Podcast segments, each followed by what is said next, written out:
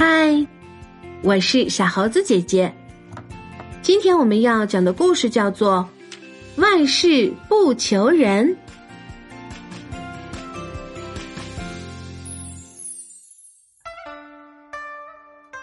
小朋友，你还记不记得我们之前讲过一个张古老选媳妇的故事？这个故事并没有结束，还有下半段呢。今天小猴子姐姐就讲给你听。自从凤姑嫁给了张家的满儿，她把张家上上下下的事处理的妥妥当当。张古老得了这样一个聪明乖巧的三媳妇，心里头很是欢喜，想把当家的重责交给她，自己也好享几年清福。不过他又怕两个大的媳妇不同意。就想出了一个办法，要教大家心服口服。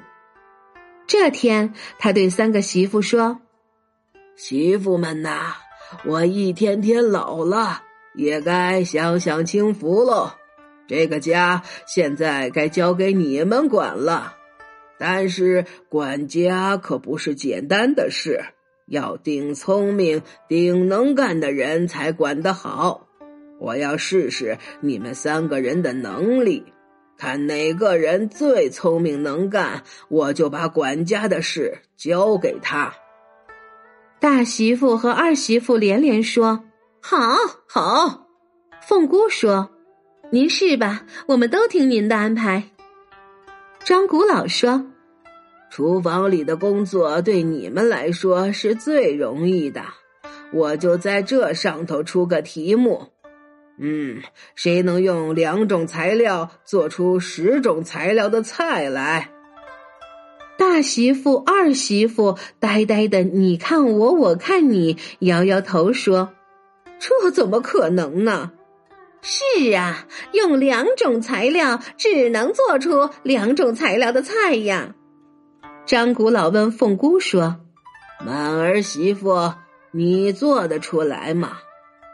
凤姑想了想，笑吟吟的说：“我试试看。”她快步走进厨房，熟练的拿起一把韭菜，切成小段放进锅里，接着又把鸡蛋打下，做出一道香喷喷的韭菜炒鸡蛋。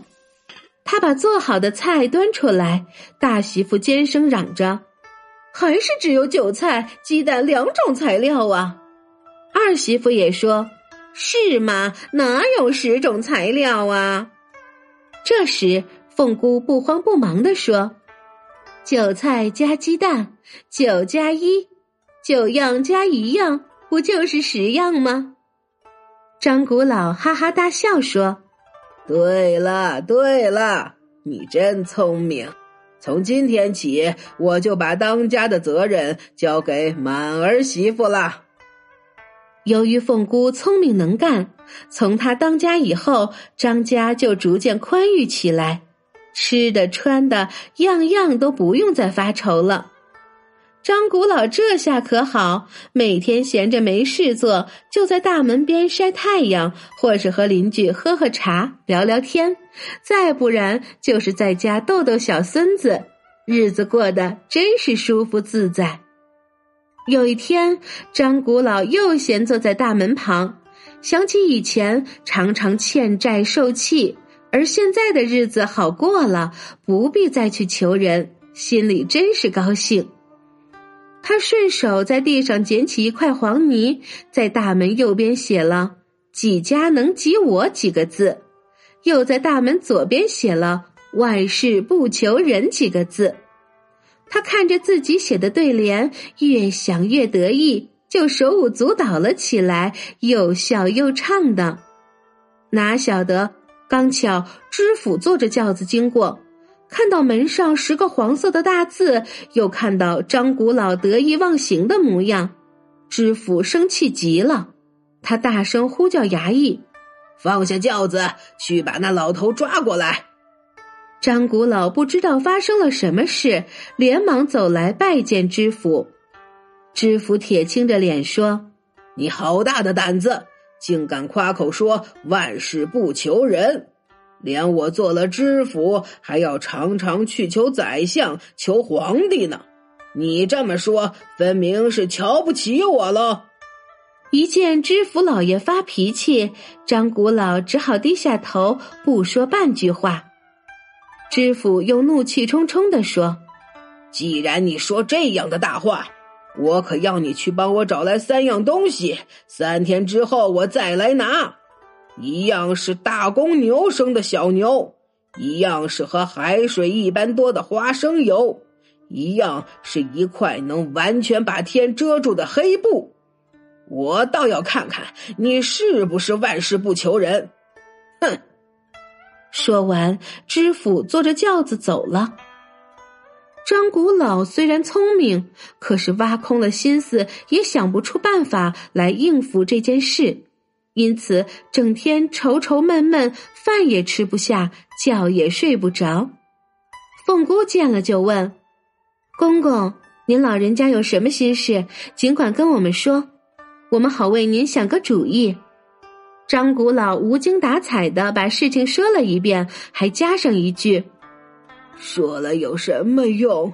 你们也帮不上我的忙。”凤姑听完便说：“您没错呀，咱们吃自己的，穿自己的，本来就是万事不求人嘛。您别烦心，这三件事交给我吧。”三天后，知府果然又来了，一进门就嚷道。张古老在吗？快出来见知府。凤姑走出来说：“老爷，我公公不在。”知府满脸不高兴的说：“他敢躲起来不见我？”凤姑摇摇手说：“不是的，我公公生孩子去了。”知府奇怪的说：“嗯，世上只有女人生孩子，哪有男人会生孩子的？”凤姑说：“是啦，男人不会生孩子，又哪里有公牛生的小牛呢？”知府没法辩驳，又说：“那和海水一样多的花生油呢？你公公准备好了没有？”凤姑拿了一把勺子给知府说：“ 花生油咱们多的是，不过先请老爷把海水舀干，好让我把花生油倒满。”海这么大，怎么舀干呐？你可别开玩笑了。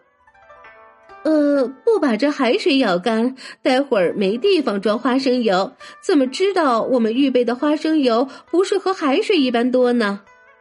知府想了想，也没法辩驳，只好说：“算了算了，你只要拿出遮天的黑布，我就免了你公公的处罚。”凤姑又拿出一把尺说。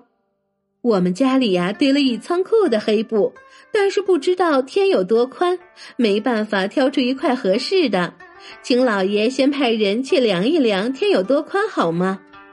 啊，天这么宽，量一百年也量不完呐！哟，不知道天有多宽，我怎么知道该选多长的布呀？知府一下红了脸，连脖子耳根都红透了。不敢再说一句话，慌忙钻进轿子跑了。张古老从屋里走出来，呵呵大笑着说：“ 我张古老有了满儿媳妇，真正是万事不求人了。”好啦，今天的故事就是这些内容。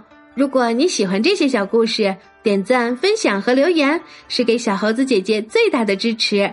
关注小猴子讲故事，收听更多精彩内容。我们明天再见。